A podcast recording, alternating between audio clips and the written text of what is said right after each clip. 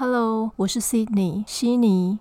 您现在收听的是《西游五十二赫兹》节目，已经停更了快要半年以上了吧？这边我要先感谢，就是还愿意收听我的节目。然后悉尼我 S 我就是在呃上个月的时候，居然就是收到了前前公司的同事，然后发讯息给我。那他一开始是先问候我，那后来就是说，哎。我有听你的节目诶，然后我好喜欢呃第三集，就是他其实没有那么喜欢你那一集，然后我整个人就是惊醒了，原来还是有人在听我 podcast 节目，虽然就是只有三集而已。嗯，其实之前有更新到第四集啦，那第四集讲的话题比较敏感一点，嗯，是有关于职场霸凌的。那我这边就是觉得说，嗯，有收到一些反馈是立场的问题。所以我觉得这个东西比较敏感啊，比较有争议。我不想要让我的节目变成说是太主观的感觉，因为其实我当初想要呃录 podcast 的原意就是让大家听来就是放松，可以是舒压，而不是变得情绪紧绷、剑拔弩张的那种感觉。所以我就先把第四集职场上的霸凌的那一集给下架了。这中间 S 在忙什么呢？对，那新的朋友，我其实叫 C 尼悉尼，但是我会自称 S。先跟大家报告一下，为什么我停更这么久呢？首先就是，嗯，我是在去年差不多是九月的时候吧。然后换到了一个新的工作，那个工作其实是要从零开始孵化一个新的品牌，真的是包山包海，产品是还没有做好的，连设计啊，连打样啊都要参与，所以这过程就是耗费蛮多心力的。我也觉得说自己在那个当下，觉得受到老板的看重，所以就很投入。对，然后回到家就有点被榨干的感觉，也没有太多的时间再另外去录 podcast，对于听众们的等待觉得不太好意思。还有就是呢，如果你有 follow 我的 IG，就是我有在现实动态里面说我停更了 podcast，上半年就是经历了失去外婆的痛，一度得到悲伤失语症，是真的一直哭，然后说不太出来的那种感觉，因为。就从小算是外婆带大的吧，就是感情非常深厚。那因为后期就是他算是中风，已经就是昏迷的状态，快一年了，然后都是卧床。我只要有空回老家，都会去呃医院看看他，就是跟他加油打气啊。最危急的时候，我还有一直握着他的手，一直要喊信心的喊话，喊到就是我觉得整个重症呼吸照护病房都快要听到我的呐喊声了。那是一种跟死神就是拔河，我要用力把他拉回来的那种电视剧演的。我不相信，我不承认。外婆会离开这件事，她很辛苦的撑下来了，在最危急的时候，那就插管了很久。总之，她经历各种折磨，然后我就觉得一直不停的在思考这个议题。不好意思，这个话题有点沉重。嗯，我也必须要说到这个年纪啊，是真的会经历生老病死比较沉重的话题。上半年就是外婆就是真的离开了，那我觉得打击很大。也觉得开始思考，就是人生的意义、生命的意义到底是什么？一直在追求的东西，最后到底是什么东西可以留下来？好大人的对话。没错，我其实已经算是慢慢走出来了。然后对这过程也应该说，我的个性我不习惯，就是把自己的负面情绪一直去跟谁谁谁一直讲啊。因为我觉得这种东西只能靠自己消化，这是这是我自己个人的个性啊。我从以前就是属于那种发生事情了，我可能不会一直想要找人一直诉苦，然后一直说，因为我觉得很多事情你自己那一关过不去。别人也只能听，没有办法帮你。你是不是又把这个负能量又丢给了别人，造成别人呃心理上又多了一个负担？对，那有人会觉得不会啊，朋友就是要互相互相就是倾听的啊。对，没错。那其实我也是有一两个知心好友，就是会愿意倾听，然后会呃定定期的关心。只是有时候我会觉得，嗯，我说不太出出来自己的那种情绪的时候，我就会告诉他说：“不好意思，我可能现在要先自己消化一下。那谢谢你的关心，然后等我好了，我走出来了，我就会告诉你说，嗯我好了，我复原了。失去外婆的这种伤痛是没有办法说很快速的复原，只能说我会带着他的教导跟爱嘛，就是继续前行。怎么说着说着有点。哽咽呢？没有没有没有，我没有哽咽，只是千丝万绪集中在一个时间里面想要传达。我以前不太懂什么是忧郁症，其实我那个时候我也不到忧郁症啊，就是忧郁症会有一种躁郁症吗？我看到很多。就是文章说明是会陷入一个不知道自己在做什么的状态，最严重最严重就是会做出一些很危险、危及自身然后不自知的那种状态。那还好我没有到那么夸张，我只是就会一直不停的去想过往跟外婆相处的情景啊，然后眼泪控制不住这样子。我必须说这过程就是还好，我有一个算是心灵上的寄托嘛。这也是今天我想要分享的主题。那些年我追过的偶像，这一集的我看我的那个大纲手写稿好长哦，我怕我会讲超过以前每一集我会控制在二十分钟。那这一集如果有超过二十分钟的话，请大家就是多包涵，因为好像还蛮多可以分享的。你有偶像吗？我在现实动态就是有发了这个状态，然后问大家，得到的答案就是百分之百。一面倒都是有的。为什么会想要录偶像这个议题呢？最近大家都知道，就是呃，演艺圈发生蛮多新闻的。我自己也是，就是在两三年吧。呃，发生了一些事情啊，进入了饭圈，迷妹用语饭圈。以前我是那种不太哈韩，然后也不知道韩国韩风 K-pop 到底在红什么。那直到这二零一九年吧，那一年就是发生了车祸，然后伤口很痛啊，就觉得很丧志，就是怎么会这样？我那时候好像是先看到。韩综来台湾的综艺，先接触到、先有好感的韩团是 S.O.S.O. 那时候他们来台湾，然后拍摄韩综，那好像不小心就是 Facebook 有看到片段，然后觉得怎么那么可爱啊？好像透过他们，然后来就是介绍台湾的美食跟一些景点，就特别的有亲和力嘛。就觉得好可爱，怎么会把我觉得很习以为常的东西弄那这么可爱、这么有趣，然后好吃这样？因为他们也在玩游戏，反正就是有被我其他朋友骂说：“拜托，你都几岁了？”这当然是有收钱啊。干嘛要把是少女的梦想 泡泡给戳破呢？反正就是那时候就觉得，因为看了他们，然后就觉得心情变好，就伤口好像没有这么痛了，然后嗯，心情也没有那么沮丧了。我是那种就是心情不好会很努力去找其他的方式，就是去分散注意力。对，因为那时候我本来就是很忧郁哦，然后就觉得天哪，也太痛吧，这一身伤。对，都是皮肉伤啊，对，就还好，不幸中的万幸。可是真的很痛，痛到我都觉得。我要吃止痛药，可是我有忍住，对，因为我不太吃止痛药。总之就是 因为看了他们那个爬梯子的那个韩重之后，我就觉得好可爱，因为我就是笑到就是伤口都快裂开了，对，就是这种夸张。那可能我就是在 Facebook 有就是分享他们的韩重，然后说很感谢他们帮我分散痛感的那个忧郁跟悲伤的那氛围。那我有另外一个朋友，他是喜欢另外一团，也就是现在当红炸子鸡 BTS 防弹少年团，他就。说他看到我很喜欢 ESO，那他也很有同感，就是他最近喜欢上了另一个团体，然后我就说是谁是谁，可以告诉我吗？结果没想到他一跟我分享之后，我就有点移情别恋了。对，就是很细节的东西，我就不要讲太细，因为有点带风向的感觉。就是总之呢，呃，我今天的主题就是那些年我追过的偶像。呃，我想要说的就是，很多人都是有偶像，可是也有分，就是你是那种从一而终，比如说从他们出道你就已经关注他们的，然后一直到甚至你的偶像都已经结婚生小孩了，你都还是支持了他的那种死忠铁粉。那还有一种就是，就是像我啊，我小时候，我小时候很容易因为一部电影，或者是一首歌，或者是身边同学，然后在讨论谁谁谁，然后我就凑过去，然后听一下，就觉得再去搜寻一下他的那个新闻，就觉得有好感。就我是那种，呃，也没有到就是看一部戏就换一个老公那种那么夸张啊，只是会我没有到所谓铁粉做到。出道，然后就紧跟在身边了，去到哪里什么演唱会都会跟的那种。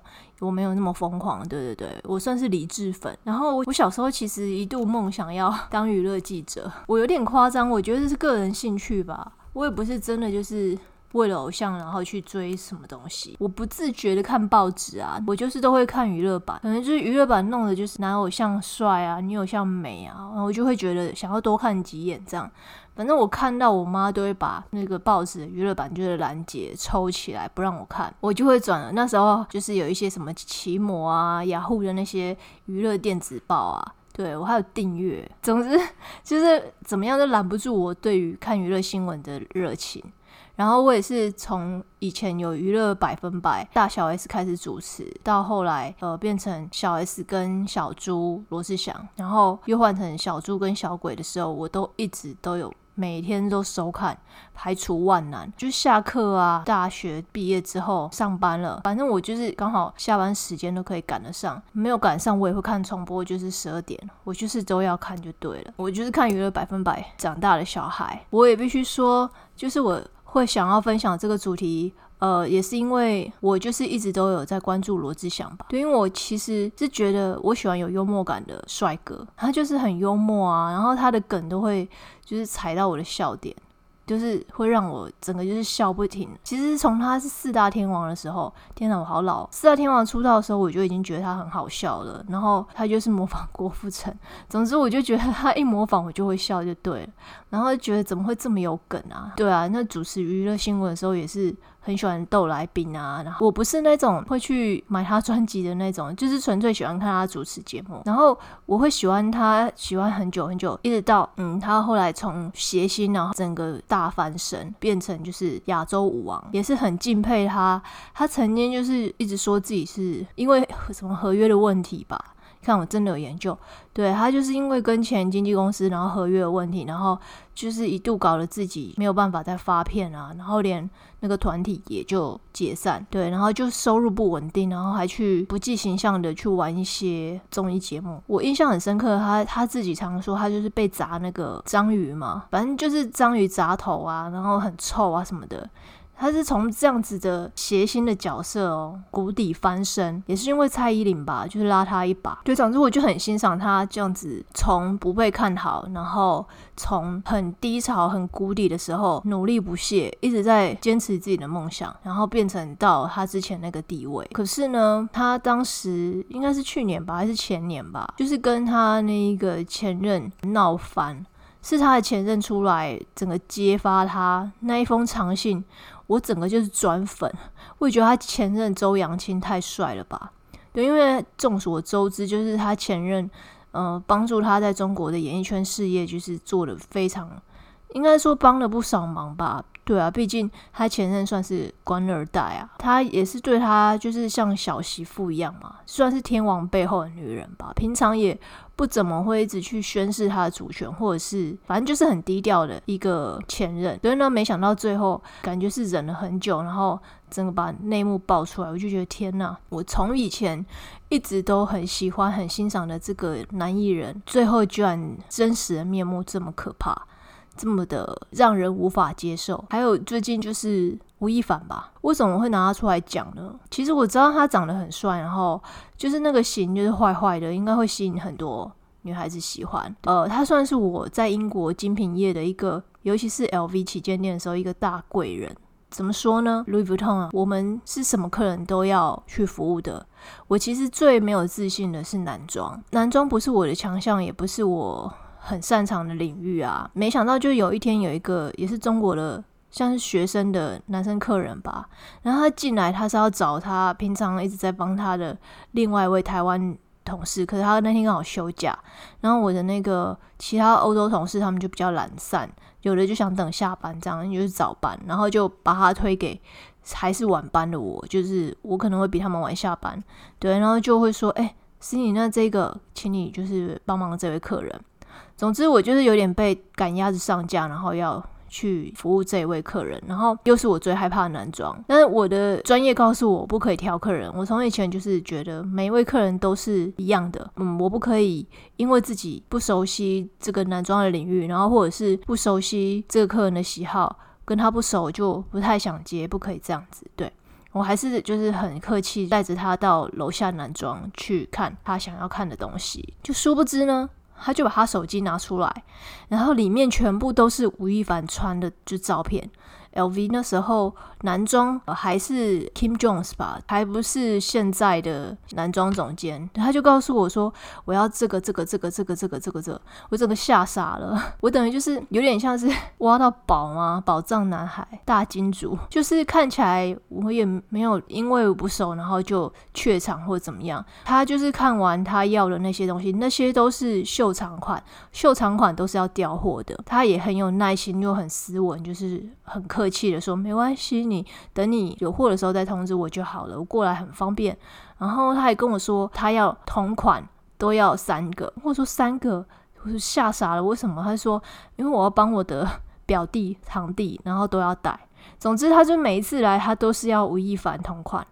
所以我当时就是我不认识吴亦凡，是因为这位客人，然后我才。”去搜寻吴亦凡是谁，对，然后才知道哦，原来他是那时候我也还没有研究 S O，对我是回来台湾之后才因为车祸，然后看了那个团综才喜欢上 S O，就我才知道哦，就是以前在韩国待过，然后有曾经在偶像团体小分队里面待过，后来回中国发展。对，就是算是很会穿搭打扮的一位九零后的偶像嘛。总之，我就觉得最近这几年发生事情的偶像啊，都让我觉得很可惜。真的非常可惜，可是呢，我也开始觉得会理性的去分析，说追 idol 他们到底有什么优缺点。又来了，熟悉我节目的人都知道我是那种分析控嘛，列清单控。我有分优点跟缺点各六点哦，有点疯狂。我其实自己本身在前几年是完全没有去了解 K-pop，然后我小时候看的那些娱乐新闻，纯粹是。个人好奇跟消遣，我也没有一定说疯狂到去追某些偶像的什么签唱会啊，然后去买他们的 CD，然后要收集很多，每一张每一版都要收集。我不是那种。对我还算蛮理智的。我小时候都是香港四大天王啊，然后香港的那些港剧啊，还有 J-pop 日本吧。在我的学生时代，最占据最久的应该是日本的日剧啊，日本的那些偶像团体吧，什么杰尼斯偶像那些。然后可是我也没有特别去买他们专辑，或者是去参加什么演唱会了。总之就是一个赏心悦目，然后跟朋友之间会有话题这样子。但是我我还是很喜欢看日剧啦，对我觉得日剧很有深度。K-pop 当初我只知道那几呃元老什么东方神起 H.O.T 吗？我很喜欢一个女团叫 S.E.S，好老哦，糟糕我的妈！这是 S.E.S 那时候刚出来，比少女时代还要早的，那真的是一代团嘛，真的非常走得很前面。以前我除了看完娱乐新闻之后，我还会就是就是看电视，就是会看那个 MTV 频道。跟 Channel V，然后他们就是没有节目、没有带状节目的时候，就会一直播放那时候在主打的，不管是 J-Pop 台湾的，或者是 K-Pop 也好，对。然后我还还有看到宝儿，对，反正就是我会认识这些 idol，都是因为看 Channel V 跟 MTV 的，就是才会知道的。因为那时候电脑、呃，网络还没有 YouTube 啊，这些东西还没有这么发达。可是真的影响我很深的是西洋偶像。像什么新好男孩啊，Maria Carey 啊，然后还有就是 Winnie Houston 啊，我以前就是真的会去买他们的 CD，因为我真的太爱他们了。我觉得就是那是一个时代的象征嘛，就是我为了要了解他们在唱什么，我国小的时候吧，我记得就有一些成绩比较好的同学，他们是很会就是去分享这些。西洋偶像团体他们的什么什么歌什么什么歌，然后我就觉得为什么我都听不懂他们在讲什么？我想知道，刚好新好男孩跟 Maria Carey 那时候就是最红的时候啊，我去买他们哦，糟糕，那时候是录音带，对，不是 CD 是录音带。我买了他们的录音带，然后我还把歌词全英文哦，我一个一个就是去呃跟爸爸借，是纸本的那种英文字典。我把我不会的字全部圈起来，一个一个查单字，一个一个用中文写笔记，写在歌词本上。有没有很疯狂？因为我真的太想知道他们在唱什么了，然后我也想要学他们就是唱的歌，对我就是想要跟唱就对了。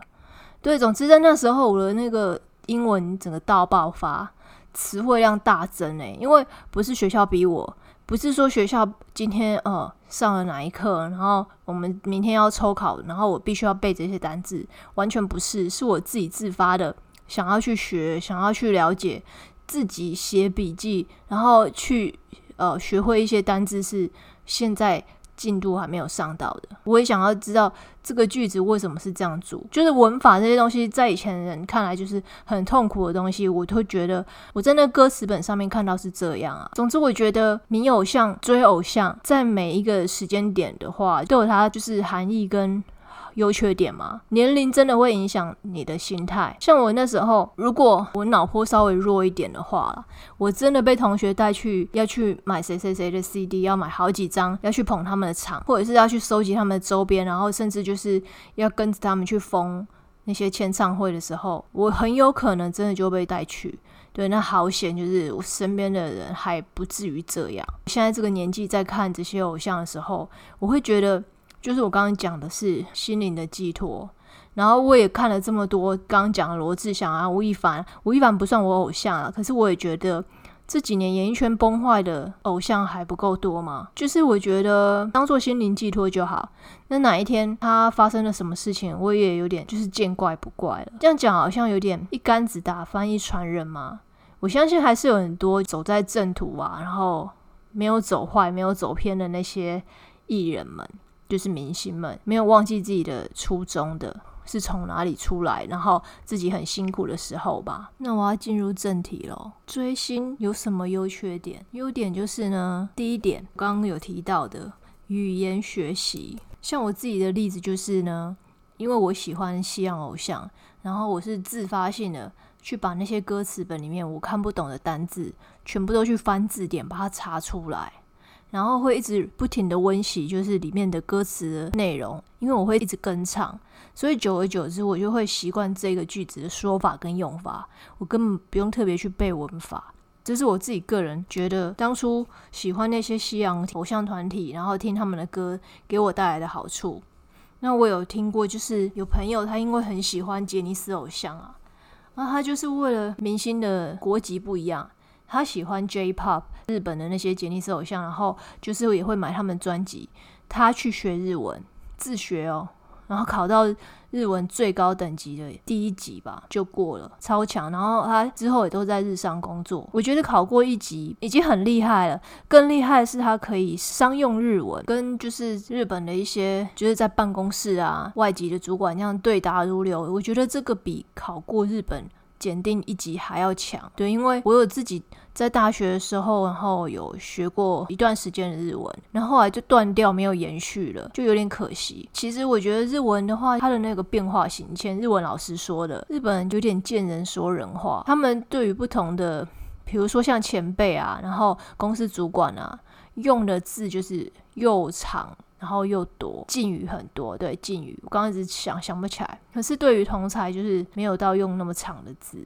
总之就是变化型很多，然后文法又是另外一个系统了。你如果认真去为了追星，然后想要去学习跟他们可以沟通的语言，有很多人就是 K-pop 崛起之后，有很多年轻人就一窝蜂去学韩文啊，是想要了解你的偶像多一点。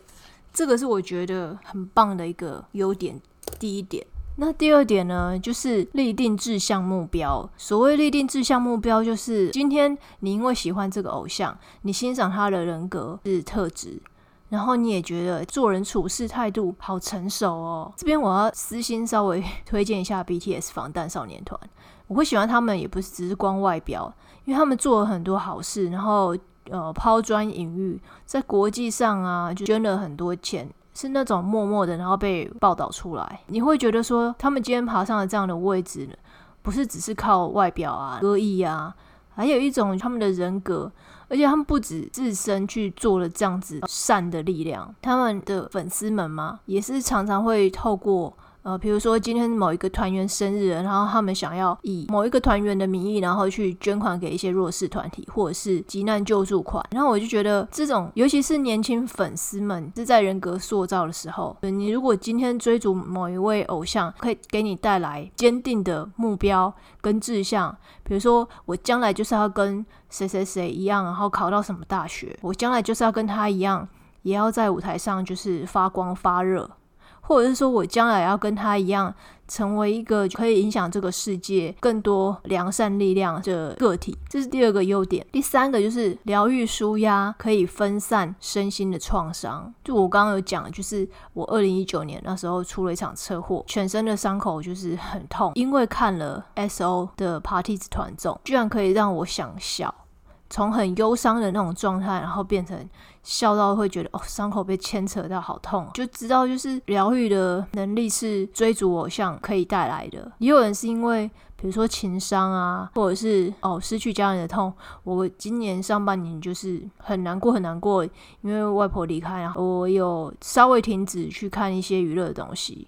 可是到心情稍微平复了之后，打开手机就是再划了一下，看了一些他们的就演唱会，还有看了一些他们很真性情的演出啊，就觉得我的那种难过、伤心的氛围也有被转移。第四个优点，学会尊重跟倾听不同的声音，这是什么意思呢？其实这一点我觉得看年纪，因为我进入饭圈也才这么几年，饭圈迷妹，我这边科普一下几个专业术语好了，饭圈就。是 追逐哪一个偶像，他是你的饭，然后你犯上了谁，可以是名词，也可以是动词。好，我就举例，我现在是 BTS 的饭，我犯上他们了。那还有一个唯饭，唯一的唯，什么叫唯饭？唯饭就是这个团有七个团员，那我只喜欢其中一个，其他的我都看不上，然后甚至我会去支持其他团员的那个粉丝那边去叫嚣，这种叫唯饭啊，我不是，我是团饭。团饭就是七个我都爱，然后我希望这个团体都好。虽然有特别的支持某一位，他是我的本命，本命又是饭圈专业用语了。但是我是希望就是七个团员都很好。我当然有排名第一，但是其他的都是第二。这样讲好好糟糕啊！对我是喜欢这个团体的啦，对我不会因为只喜欢某其中一个，然后去攻击其他的。这也是因为我在这个年纪去喜欢偶像啊。对，然后所以这就是我说的，学会尊重跟倾听不同的声音。你今天支持的这个团员，他是你的本命，那其他人是喜欢另外一个团员，难道你就要因此去攻击他们或讨厌他们吗？我觉得这太不成熟了吧。然后还有一种就是名词叫黑粉，黑色的黑，然后粉丝的粉，黑粉就是网络上很常看到啊，他可能就是记录这些团体的发展吧。或者是酸葡萄心态嘛，键盘魔人，反正隔着一幕，隔着键盘，你也不知道我是谁，反正就会常去攻击这些偶像啊，做一些酸言酸语，甚至还有一些死亡攻击的一些动作，这些对我来说就是很不成熟。你应该是要去尊重跟倾听别人的喜好，而不是想要去操控或者是去左右别人的喜好，这就是黑粉。好，另外科普一个名词。饭圈专业术语叫做私生饭，私生饭的意思就是私生子的私生，有很多就是追星追到走火入魔，他会一直去追逐这些偶像的行程，就是这些偶像要去哪个国家，然后要去开演唱会，他们会打听到哪一班飞机，然后就是要坐同一班飞机，跟到饭店，跟到就是真的是非常近距离贴身的那种跟踪。这种我觉得已经有点病态了。偶像也是人，你这样子二十四小时跟着他们是要做什么？我觉得这种就是不够尊重啊！这种是带有占有欲跟期望偶像可以给你有一些互动，然后正面回馈，或者是想说自己像是偶像剧一样会被看到的那样脚本发生，才会有这样的私生饭行为。这种我觉得就不够成熟。第五个优点，我刚忘记说了，就是我有家人。就是在我还没有接触 K-pop 的时候，他就已经是韩国某一团的铁粉。只要每次他们来台湾办演唱会，他 always 都是属于那种策划的那种应援的干部。应援就是这些团体来台湾开演唱会，应该说到各地去开演唱会，这应该也是 J-pop 那时候。日本时候就有了吧，就是粉丝为了要让这些偶像们感到就被支持着，只要表演场合啊、颁奖典礼啊，然后都会喊口号，甚至就是也要办一些粉丝专属的帮他们加油打气的一些小活动、小礼物。的募资募款，想要让他们难得来这边一趟，然后可以感受到这边的粉丝对他们的喜爱跟感谢，或者是希望他们可以常常来的那一种活动。对我有家人是真的很就是很投入的那种哦，他们就是常常办这样的活动，所以呃一开始当然是没有钱啊，都要靠募款，就是可能一些粉丝的一些社团嘛，在 Facebook 还是在哪里，他们就是会有自己的小小社团，然后在上面就是喊要集资，集合大家的资金，比较有钱的，反正就是有钱出钱，有力出力吧，还要去掌控这些活动的流程。就是我听过他分享，我整个傻眼，这也太专业了吧？因为你集资的话，他们还是要去策划小赠品，去回馈给这些出钱的粉丝，也许他们当天不能到场，可是他们有出钱。所以你也要寄这些赠品给他们，这些赠品还是自己去设计，就是里面可能会有一些人他们是懂设计的。其实像这样子活动流程的策划跟集资的控管，就已经是像社团一样，就是小型的初步的成本的概念了。然后又有一个。活动力跟企划能力，所以我觉得你如果在大学没有参加社团，但是你有加入像这样子的粉丝专属的一些应援的集资的策划团，你可以学到蛮多的。以前我觉得他太投入了，我觉得整个家族都会觉得真的是有点疯了。投入太多了，好像把这一切当做是正职在做。当初我很不理解，然后还劝他就是不要这么的夸张，就是你还是要稍微先以工作为主。当我就是真的自己，我没有真的亲身跳下去应援啊，因为没有那个机会，也没有那个时间。就是我会很佩服主动去呃号召这些活动的粉丝的干部，因为也许大家都跟我一样忙啊，但是愿意跳下来去。挽起袖子，然后当主揪。对，主揪真的不好当。主揪要有很多的抗压能力，跟灵机应变的能力，跟一颗完全不求回报的心。这东西，我觉得是一个。也许你还没有进入社会，还没有真的去外面工作，可是你在年轻的时候培养这样子的能力，你甚至可以在履历上都可以说你办过什么样粉丝应援的活动。讲的越细越好，讲的越有系统，跟整个流程感很完整的话，这已经可以替代像现在大学社团办活动能力的一些履历了。好，第六个跟第五个有点像，就是找到志同道合的一群盟友，这是人脉。你可能在追星的过程中，呃，你会认识不少同好，你们都是发自内心喜欢这些偶像而聚集在一起的，来自各行各业，然后不同的年龄。可是大家却无所求的，一起去去做这些没有任何实质回馈的那种自发性活动。那可是，在现实生活中，你们因为这些偶像聚集在一起，但也许哪一天你在现实生活中遇到困难的话。你也可以找他们帮忙，或者是你也可以以你的专业去帮到他们。像我刚刚有说到，就是设计那些应援的小物啊，很多本身就是懂设计的人嘛，他们的专业能力在平时也会因为这样子追星的过程中，然后互相呃帮忙互补。对，今天比如说我懂企划，可是我不会设计啊。可是我在工作上可能急需要有人帮我设计什么东西的时候，那这个人他可能就是因为跟我喜欢同一个偶像，然后就会愿意帮我。哪一天他有需要我帮忙他策划活动，我也可以免费帮他。对，这就是人脉。很多支持偶像的不只是年轻人哦，有一些是那种超级超级有钱的大金主，但是他们可能有年纪了，但愿意跟着这些就是比较年轻的人一起热血。也许将来你在人生的道路上，因为这一段。然后认识的这一个人，他也可能就是在你人生道路上给你一些帮忙。我指的不是金钱上的，是也许他是社会有利人士啊，这就是一个你完全一开始没有预设的人脉。那我要开始讲缺点喽，会不会讲太久啊？有没有发现我速度加快？缺点第一个就是我刚刚讲的那些偶像的崩坏啊，就可能会让很多人玻璃心碎一地。所以第一个缺点就是。你可能因为呃喜欢这些偶像，然后容易太过执着，相信自己看到的人设、人物设定。为什么这些偶像的负面新闻一出来，然后大家都会这么的 shock，这么的就是不能接受？就像我，我刚开始就是看到罗志祥那个他的前任。周扬青写的那一篇就是呃洋洋洒洒的自白信嘛，我就整个觉得我到底是看了什么？就是因为我当初欣赏这个人，然后也是因为我很执着相信自己看到他的人设就是幽默风趣、搞笑、孝顺、爱家，因为他一直塑造的都是他很孝顺嘛。那孝顺的人人格会偏差到哪里呢？对不对？让我欣赏的另外一个原因就是。他是那种永不放弃，即使自己曾经是谐星，然后也要坚持自己的音乐路，坚持自己的梦想。他一直不断精进自己的武艺啊，这样子的人设，他传达出来的粉丝看到的，然后也会让像我这样子人，就是一直坚持相信着他是这样子的人。我觉得经过这样子这几年，还有吴亦凡也是，吴亦凡我也觉得就是 他感觉不可能会这么的夸张，但是他就是这么夸张。我觉得看偶像、看明星啊，这么多年下来啊，呃，我会觉得你一定要稍微设想一下，他也是一般人，他也是凡人。凡人的话就不是完美的嘛。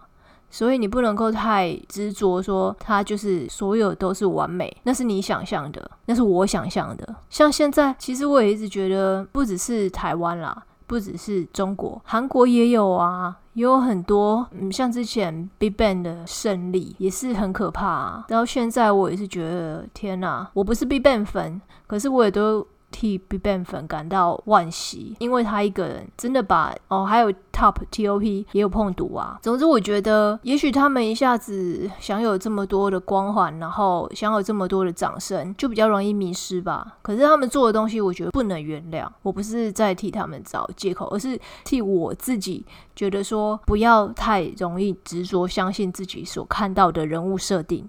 对，这是追星的缺点跟盲点。第二个缺点，一不小心就卖肾。对，饭圈很容易就是讲说 周边啊、唱片啊买不完。因为我之前那位家人，就是他真的有点夸张，他还没有开始赚钱，可是他真的就一直不停的用家里的钱，然后也不是说家里的钱，他有在帮忙家里的生意啦，可是真的会为了要捧明星偶像的专辑销量，一次买超多 CD，然后我就问说，那你买那么多是要干嘛？送人啊？真的就是送人，就是你如果是年轻族群，然后你还没有开始自己赚钱，你要小心，就就是你是在透支自己的零用钱之外，还要一直掏空家里爸妈的一些钱，然后去支持你的偶像。所以我这个缺点第二个就是标题写一不小心就卖肾，对，因为饭圈都会开玩笑说，我买不够，来不及买，钱不够多就要去卖肾，这个就是我觉得要。控制一下，因为当你回过头来，你就会思考说，我买的这些东西，有一些周边真的很精美。我必须要说，其实，嗯，我在做行销，我也会参考这些经纪公司啊，然后行销公司他们在帮他们操盘的时候，去思考了一些周边商品跟赠品。我都觉得天哪，这东西完全是骗小妹妹的。那些东西你买回来，你会放在家里不知道要干嘛，一次性的吧？可是有一些东西就是很实用，很实用到你都会觉得也太引领潮流了吧？就他们带起了这样的潮流，应该很多人就会开始学他们去做。这样的赠品，缺点第三个就是你的择偶条件会拉高。呃，如果你有另外一半，你就会开始拿你的偶像来跟他比较，就是会有太多太高的期待。这一点就是来自于一，因为你太相信你自己看到的偶像的人设。比如说我刚刚说的，就是很孝顺、很帅、很幽默，然后很呃谦虚啊，然后很有才华啊之类的，就是你看到的都是优点，你就不自觉拿来套用到。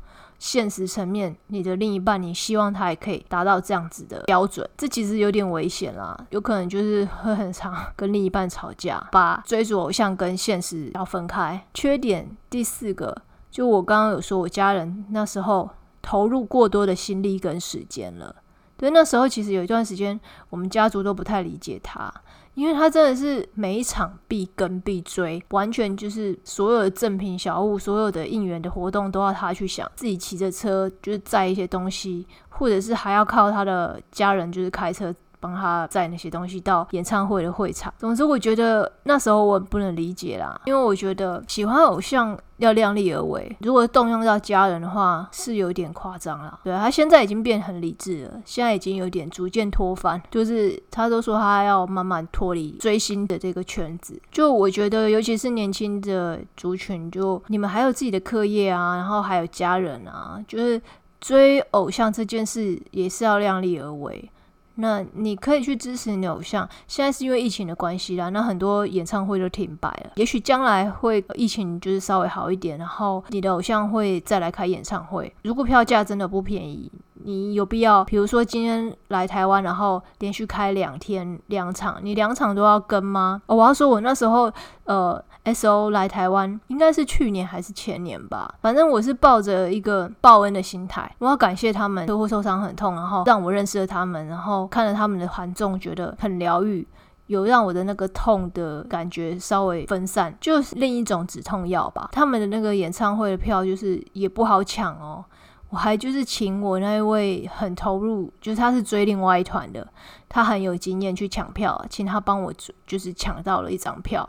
我真的还有去捧场，有去看，我觉得现场看还蛮感动的。因为那时候他有问我，就是你只要看一天吗？第一天吗？我说对啊，不然嘞，因为那是我第一次去看韩团的演唱会，我觉得他问我这个问题，我反问我自己有什么问题吗？是我不不太专业吗？因为好像就是追 K-pop，就是都会每一场都追，每一场都看。我没有那个个预算，因为我觉得票真的不便宜。然后我只要有追到一天，就就高兴了，就很好了。所以我说我是理智粉。第五个缺点，旁人不理解时的反社会倾向。我的那位家人还好啦，就是当我们家族不太理解他的时候，他就是默默还是在做他想做、喜欢做的事啊。可是有些人会因为旁人不理解、家人不理解，然后把自己就是封闭起来。就是会觉得 against 就是反抗，反正你们都不理解我的世界嘛，那我也拒绝跟你们沟通，跟你们讲你们都不懂啦，就会活在自己那个圈圈里面啊，然后也不太跟家人沟通，也不太跟自己是朋友，可是不是你同样的饭圈的人沟通，这个我会把它叫做反社会倾向，就是把自己封闭起来吧。对，这是追星，如果你不够成熟会出现的缺点。第六点就是不小心太走心，变得比较偏激，偏激有很多。种，就我刚刚讲的说，嗯，有些人追这个明星、这个偶像，他会自己套入那个偶像剧的脚本，就是偶像剧都会演来，就是算是套路嘛。一般的路人甲、路人乙，可能就被偶像然后看上了之类的。这个东西真的害人不浅，因为哪来这么多的 这种故事发生啊？也许有，我们不知道。这真的会让很多迷妹们就是抱着不切实际的幻想。可是这个东西其实有点害到偶像了，就是因为这样才会有私生饭来复习一下。私生饭的意思就是白花点，就是一直追那些偶像的私生活，粉丝们这样二十四小时跟拍，他们也是人，也是需要尊重隐私跟自己的私人时间的。他们就会变得觉得说，我今天就是对你这么的着迷，然后这么喜欢你，你应该也要同等的对我啊，你一定喜欢我，要看我一眼啊。就是我觉得就是会变得有所求，然后就如果没有达到你想要的那样子的结果，有些人就有爱生恨哦，我觉得还蛮可怕的。以上优点跟缺点各六点我讲完了，这一集真的好长哦，我很怕大家就是觉得很没有内容。或者是没有耐心，就是听这个主题。我今天为什么要讲这些？就是我觉得总结一下好了，追星本身呢没有什么错。它如果可以给你带来正向的，像我刚刚讲那六点优点，那些优点其实都是其他的人生经验没办法带给你的。那我觉得最重要的就是精神上的寄托吧。因为其实现在的步调节奏都很快，因为网络比较发达，然后加上就是这一两年疫情这样子。人跟人之间也变得比较疏离了。那如果可以在人性中找到一丝温暖跟慰藉，就像我家发生，我其实觉得这算是我人生蛮大的伤痛。我现在可以这样子说出来，就代表我已经有一点复原了。没有办法说完全复原。我觉得偶像明星这段时间带给我的慰藉真的蛮多的，因为他们不只是我要再次强调，我不是肤浅的，我不是只看外表。嗯，我会喜欢 BTS 是因为他们真的他们的歌词啦本身就还蛮抚慰人心的，然后也真的在国际上对年轻人发挥了一些影响力。是很正向、正面的影响力。我觉得有这么多偶像团体，然后会有人愿意出来这样子担任这样子的心灵导师的角色的人，其实真的不是很多。所以我有被他们吸引到了，不是只是求一个很光鲜亮丽的那个名声跟名利，他们其实是一直不停的借由自己的影响力去。影响更多喜欢他们的粉丝们去做更多善良的力量跟影响力，讲话又很抚慰人心。我没有在安利他们，安利安利又来了，又是饭圈用语。安利是直销嘛，然后 就是现在在饭圈叫做动词，就是要去推销推销这一个偶像团体。呃，每个人都有自己喜欢的偶像，只要是呃，能够给你带来人生的一些正面的力量、积极的力量，或者是肤浅一点，它只是可以带来现在大家都很困难这个时间点的一些消遣也好，我觉得都是追星的一个好的优点吧。但是就是刚刚那些缺点，真的也是要自己多留意啦。那些缺点，我是真的，因为我自己就本身我不会去做这些很夸张的事。只有第一点就是。太过执着跟呃坚持自己所相信的那些人设，这个是我在年轻的时候就是开始喜欢这些艺人明星的时候，嗯，比较容易犯的错。随着这些演艺圈就是时不时的爆了一个、两个、三个，就是。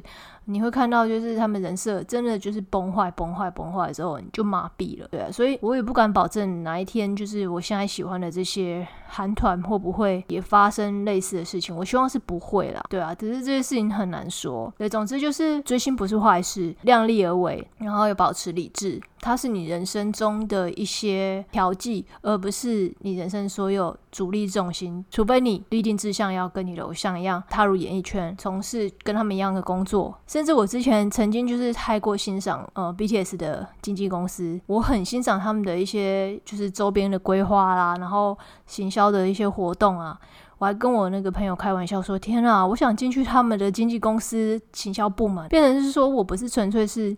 呃，为了要接近这些偶像，然后想要去进入他们的经纪公司工作，就是只图可以看他们演。我不是这样，我是佩服他们背后策划的那些工作人员跟行销能力。K-pop 可以研究的东西很多，我今天不专业分享就到这。希望大家推到我的 IG 留言跟我说，你追哪个明星，然后你的明星为你带来什么样好的影响力。那就期待我的下一集节目喽！谢谢大家的收听，拜拜。